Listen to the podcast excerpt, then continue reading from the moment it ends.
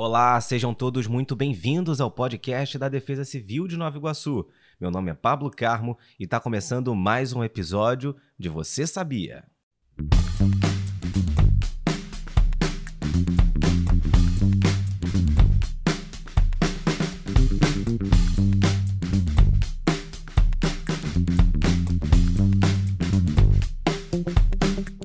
Você sabia? Hoje vamos falar um pouco sobre alguns conceitos fundamentais da área de proteção e defesa civil. Você sabe o que significa ameaça, vulnerabilidade e risco? Vamos entender isso tudo agora.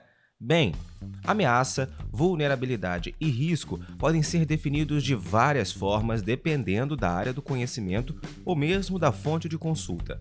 Vamos adotar os conceitos estabelecidos na Instrução Normativa número 36. Ela é de 4 de dezembro de 2000 e trata dos procedimentos sobre decretação de situação de emergência e estado de calamidade pública por municípios, estados e também pelo Distrito Federal. Já podemos adiantar que o risco é sempre uma relação entre ameaça e vulnerabilidade, ou seja, vou te explicar.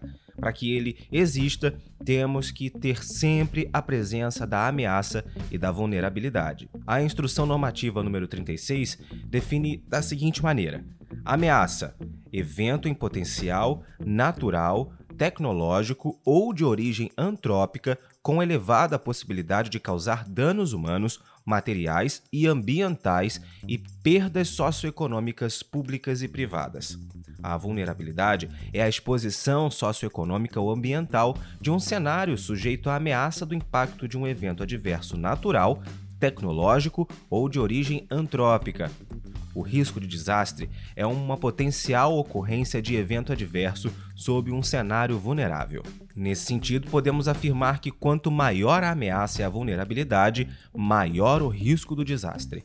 Mas a boa notícia é que se eliminarmos elas, ou pelo menos uma delas, seja a ameaça ou a vulnerabilidade, também eliminaremos o risco. E quando não for possível eliminá-las, deve-se trabalhar para reduzir a ameaça ou a vulnerabilidade, pois assim teremos a redução do risco de desastre. Para ficar mais fácil de entender, podemos dar um exemplo simples. Vamos imaginar o seguinte cenário.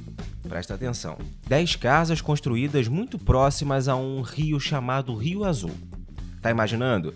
Nesse cenário, a vulnerabilidade é o conjunto das 10 casas e a ameaça é o transbordo do Rio Azul, causado normalmente por chuvas volumosas e prolongadas.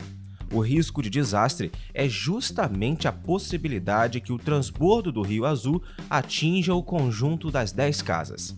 Nesse caso, temos o risco de inundação. Assim fica fácil para entendermos agora que se eliminarmos a ameaça, como por exemplo alguma obra de infraestrutura no Rio Azul, ou a vulnerabilidade, como o reassentamento para uma área segura das famílias moradoras dessas 10 casas, acabaremos com o risco de inundação nesse cenário. Mas é importante destacar que nem sempre é possível a eliminação do risco e que uma simples ação de preparação dessa comunidade vulnerável como a realização de exercícios simulados ou mesmo o cadastro dos celulares dos moradores para receberem alertas, contribuem para a redução da vulnerabilidade e, consequentemente, a redução do risco de desastre, inclusive com resultados que podem preservar a integridade física e até mesmo salvar a vida dessas pessoas. Com esses conceitos bem entendidos, podemos acrescentar um novo elemento para essa fórmula, chamado gestão de risco de desastre, que são medidas preventivas destinadas à redução de riscos de desastres, suas consequências e a instalação de novos riscos.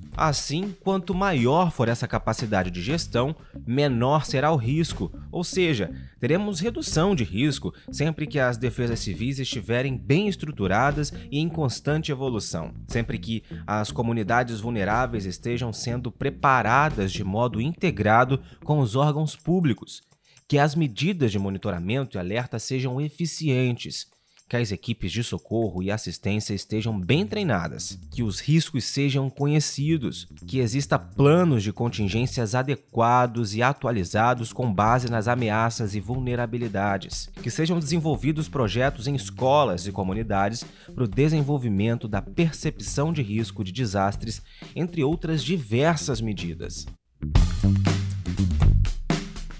Agora que você, ouvinte do podcast da Defesa Civil de Nova Iguaçu, está sabendo tudo sobre ameaça, vulnerabilidade e risco, eu te convido a seguir o podcast da Defesa Civil nos aplicativos de streaming. Assim, você vai ficar sabendo toda vez que a gente colocar um episódio novo no ar. E é assim que eu me despeço. Muito obrigado pela sua companhia, pela sua audiência. A gente se vê num próximo episódio. Até a próxima. Tchau, tchau.